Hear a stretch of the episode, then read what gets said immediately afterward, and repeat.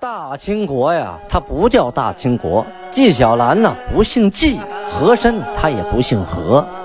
孝庄千万不能说自己是孝庄啊，叫声小主，那是你信口开河。白手绢的是妓女，肯定不是格格。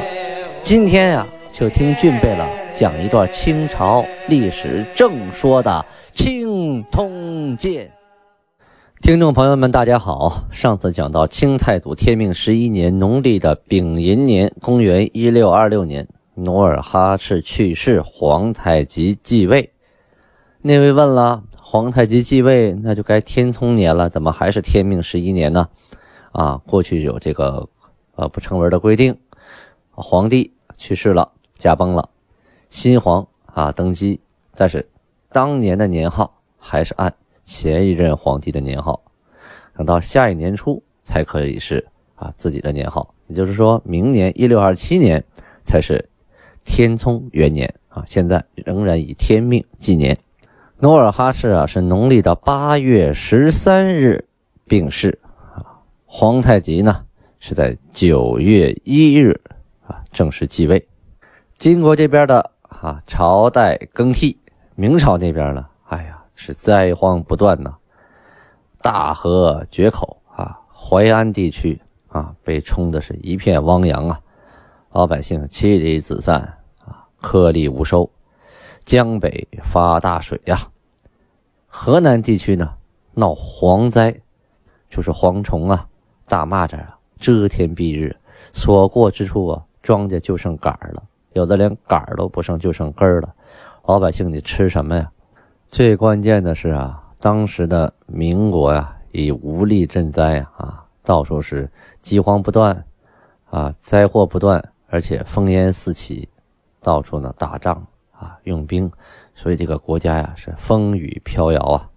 这些呀都是民国的外忧，还有内患呢，宦官当权啊，魏忠贤当政，这个国家好不了。转回头来说。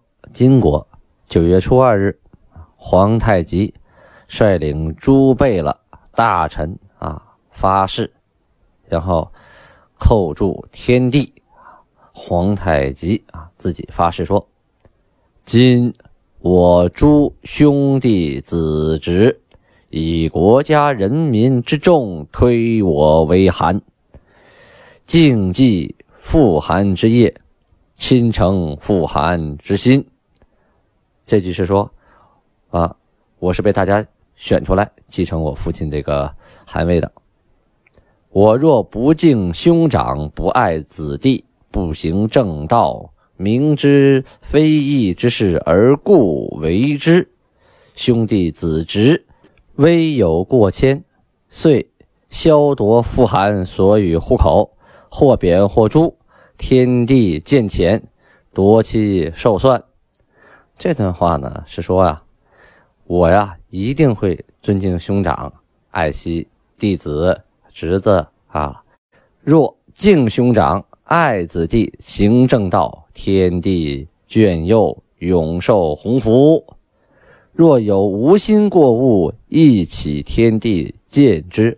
是说我不小心犯了什么错误的话，那还望老天爷明鉴啊，酌情处理我吧。嗯，就这个意思。这段话就相当于现在啊，当今某个国家总统就职演说啊发表的这么一段啊讲话。这韩呢啊演说完事儿了，该下边人了，大家都得表忠心呐啊，当韩的要好好当，下边这些当臣的呢，当贝勒的呢，三大贝勒与诸贝勒啊，这回是三大贝勒，把他自己摘出去了啊，就有三大贝勒，呃，和诸贝勒就大伙盟誓曰。我等兄弟子侄，谋议贤同，奉函四位，宗社平一，臣民依赖啊！这段这段话就是说，我们大家呀啊都商量商量，达成一致，就请皇太极继位啊！所以老百姓也都依赖着您呢。如有心怀嫉妒啊，将不利于韩者。天地谴责之，夺其寿算。韩厥期间，身被显露，意思是说，我们有二心的人啊，有妒忌这个位置的人，那老天爷、天地啊，呃，谴责我们，让我们活不长。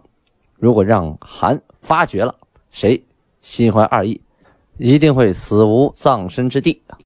若我等兄弟子侄忠心事韩，宣立国家，一起天地建佑，世世守之。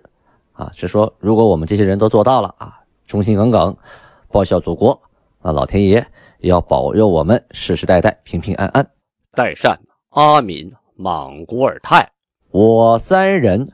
若不各教养子弟，或加污害，我三人当离凶孽而死。是说，代善、阿敏、蒙古尔泰这三个人说，我们要是没教好自己的孩子子弟啊，他们犯了错误，我们三个人也会遭受苦难，不幸而死。若我三人善待子弟，而子弟不听其父兄之训。不尽忠于韩，不力行其善道者，天地见谴，夺其寿算。如能守盟誓，尽忠良，天地保佑，身及子孙，福禄永袭。啊，这段呢是说，这三个人啊，我们管好我们自己的下边的子弟孩子，他们要是不听话啊，不尽忠啊，不行善。那老天爷就让他们短寿。如果我们都做到了，老天爷要保佑我们啊，让我们福禄永袭啊，就世世代代有福有禄啊。阿巴泰、德格类、杰尔哈朗、阿基格、多尔衮、多铎、杜杜、岳托、硕托、撒哈连、豪格等等啊，都盟誓了。俗话说嘛，一朝天子一朝臣嘛啊，这个新的朝代啊，改朝换代了，大家都要重新的找到自己的位置。原来啊，我是。黄啊，韩的孩子，现在我成了韩的哥哥了啊！我是韩的弟弟啊！现在以前韩是我爷爷，现在韩是我叔叔了啊！还是我爸爸了，这关系不一样了啊！这个时候关系一变化，大家重新的就要调整关系啊，找到平衡。这个过去发誓，大家发现了吗？不像现在哈，说我一定要做到，或者是我做不到怎么着？他都是两边都说，我做不到会怎么着？我做到了又怎么着？如果我不小心做错了啊，希望老天爷呢还能原谅我。如果我做到了，下边不听我的啊，你们就惩罚下边人，不要惩罚我。所以这个盟誓啊很有意思啊。咱们话说努尔哈赤啊在世的时候啊，他曾经大举的迁徙啊辽宁的平民，强掠财货，滥杀无辜啊。因为当时有杀穷鬼、杀富户啊，杀那些。有文化的人确实杀得很狠，而且呢，最后将汉民呐强行编装，啊，这个就是编装，就是美其名曰说，啊，给你们编了装了，你们就不受欺负了，你们就归某某这个啊满族人下边啊，你是他的庄庄户了，这样的话你有主子了，不会被人欺负。其实这恰恰就变成奴隶了啊，所以汉人呐，每次被这么一折腾啊，逃亡的就特别多，有的就被折腾死了啊。以至于这个辽东地区啊，经济十分衰条，百业不兴啊，反映在什么问题上呢？粮价，对，最简单的就是大家都得吃米呀，得吃面呢，这个粮价居高不下，每金斗，金斗是什么斗？是金国的斗，和明朝的是一斗八升啊，值银子呢一两。皇太极继位之后啊，国中。闹大饥荒，这一斤斗的粮涨价涨到了八两银子呀！哎呦天，本来就没钱，吃不起粮，涨到八两银子，是把自己卖了也不值八两银子呀！民间呐是鸡殍遍野呀！啊，到了什么程度呢？就是到了人吃人的程度。一看那哥们病的不行了，赶紧上去咬两口，拿刀把肉片下来，回来连煮带炖还得生着吃啊！这我就不知道了啊。总之，档案上记载已经是人相食，就是说人吃人了。真的饿饥啊，还管那个保命要紧呐。商品奇缺，这基本买不到东西。物价呀腾昂，就是但凡有东西卖的特别贵。一匹马价子银子多少钱啊？能卖到三百两，这钱也太不当钱了。主要是马太缺了，也没人喂马，没人养马。三百两，牛一头价银百两啊，蟒缎一匹的价银值多少钱？一百五十两啊，毛青布一匹银子啊，这一匹毛青布九两，这都是平常价值的几倍、几十倍呀！啊，就是这这长得太悬了。皇太极觉得呀，这治国之要，莫先于安民。哎，你看他这个治国理念方针和他爹他不一样。治国之要，他要安民，他认为老百姓安顿了，国家啊才能稳定。而这努尔哈赤呢，是发现有不安定因素，就是简单粗暴啊，不是抓就是杀啊，以强手段来镇压，所以呢，导致反抗的越来越多，逃亡的越来越多。皇太极为了安抚百姓、治理国家，主要采取了以下几项措施：第一，安抚汉人。毕竟啊，辽东汉人也不少数啊啊，虽然杀了很多，还是有很多的要安抚。他下了谕令：我国中汉官、汉民，从前有私欲潜逃，即令奸细往来者，视属以往，虽举手，盖至不论。哎，这个就是既往不咎啊。啊就是说，以前不管你是汉官还是汉民啊，你想逃跑的，还是跟对面的奸细有往来的，他都以前的事了啊。虽然你被人举报过，他们盖之不论，对吧？本身他一登基呢，就天下大赦，这些犯这些罪的都都赦免了，以后也不提了啊，这事儿就算了。嗣后为已经在逃而被激获者，论死。就是说，从此之后啊，你还在跑跑当中。被我们抓回来的，那个那是死罪。按理说，那你不跑了，原地待下不就完了吗？是吧？这事都说完了，你还跑，那逮着你就必死了，叛国呀！其未行者，虽首告亦不论，是说还没逃跑呢，已经被人给告发了啊！准备好东西要跑了，这个也不追究了，就当没这么八宗事儿！宣布啊，缩小编庄。开始的时候啊，是汉人每十三个人编为一庄，按照官员的品级呀，啊分给官员当奴隶。这回规定，每备狱只给壮丁八个，牛两只，啊，其余的汉人分屯别居，编为民户，则汉官之清正者辖之。这就不一样了，这个辖之啊，就等于是政府官员。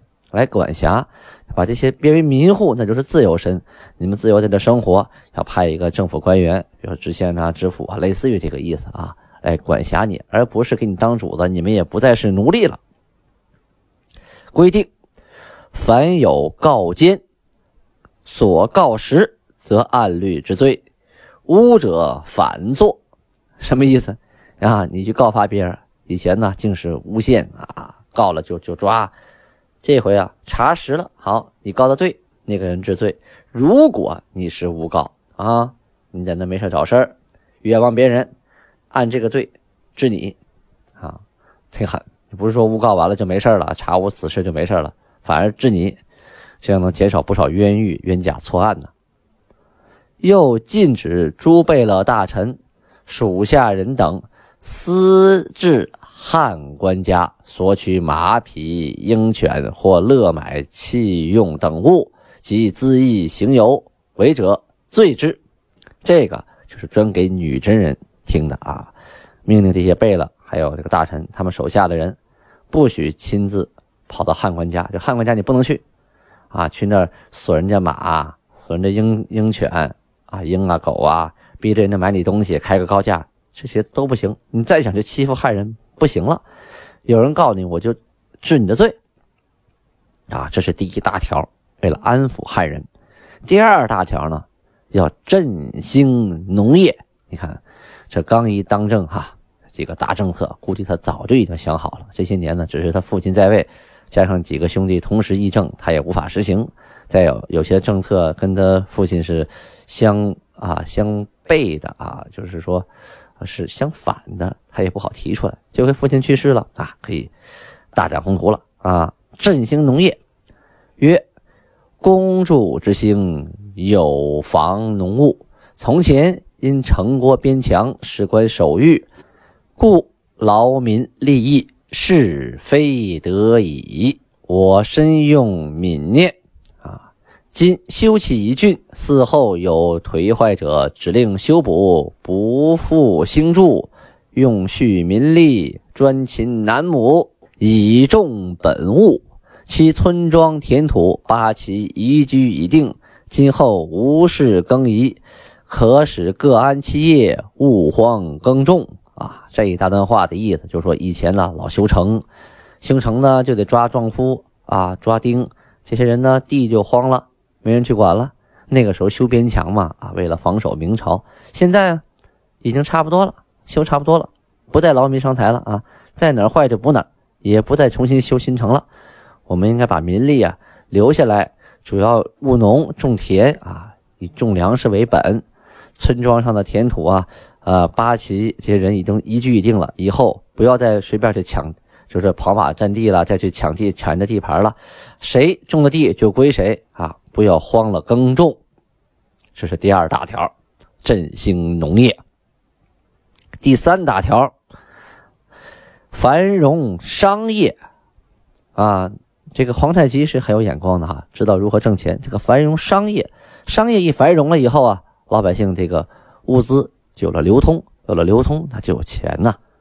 闭关锁国呀，那是不靠谱的，一定得互通有无啊。宣布通商为市，国家经费所出，就是国家出钱啊，建立市场，任其交易，漏税者罪之。是说国家出钱建立市场，老百姓可以谁做买卖都成，但是偷税漏税不行。若往外国交易，亦当告知诸备了。私亡者罪之。啊，这句话反映出来的是，你允许去国外交易，但是交易之前要告诉啊，你上面顶头上司管你的这个备了，让人知道你去国外啊去经商去了，否则还以为你叛国呢，是吧？你带的东西逃跑了呢，那不行。所以要经上面允许啊，你是全家一块儿。带着所有的东西去做买卖，那谁信呢？那不是逃亡吗？是吧？那妻子孩子都在家啊，所有的家资财产都在家，只带了一些啊能去卖的皮毛，那就明白了，你这是做买卖去了啊，这大家就放心了。所以你得告知一下上官，经过审查合格，你可以去国外做买卖，挣外国人的钱去啊，挣外汇去。但那个时候没外汇啊。努尔哈赤啊，当政的时候，为了防止汉人逃走，是严格限制商业活动的啊，不许去国外做买卖。这回啊，放宽了限制，允许商品在境内自由的流通，同时呢，改变了税法，基本上呢，就是你这东西卖十块钱啊，你要交一块钱的税，啊，国家来收税，扩充税收，国家也就有钱了。在沈阳城内啊，设了八处贸易所，就是我们现在的自由市场啊，八处，按八旗来分管。同时的典当行业呀、高利贷行业呀，随之也就开始复兴了。以前这些行业呀，都是被努尔哈赤禁止的呀。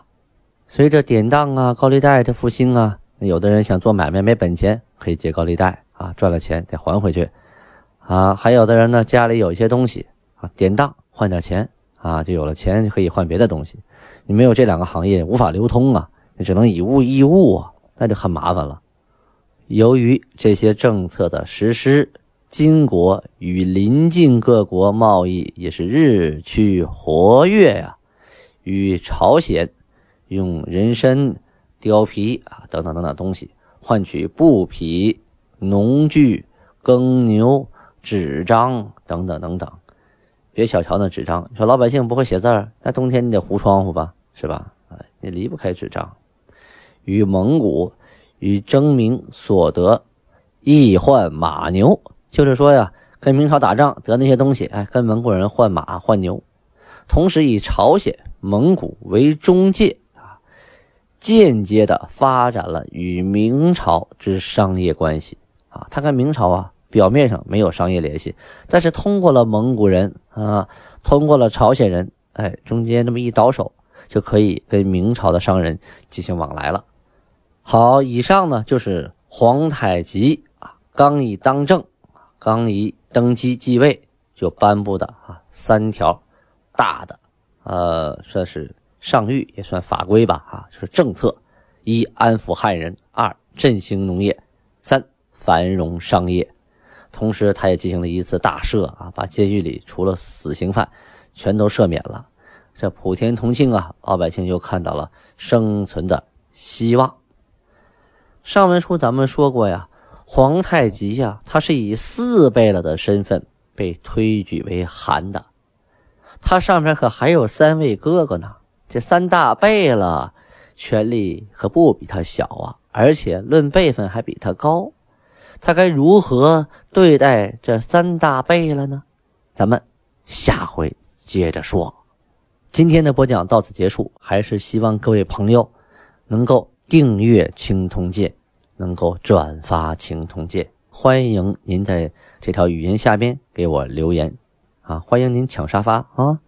抢沙发很好玩哦啊！如果您微信上有闲钱，也欢迎您赞助啊！不在多少，礼轻情意重。要个气氛，啊，巴拉巴尼哈。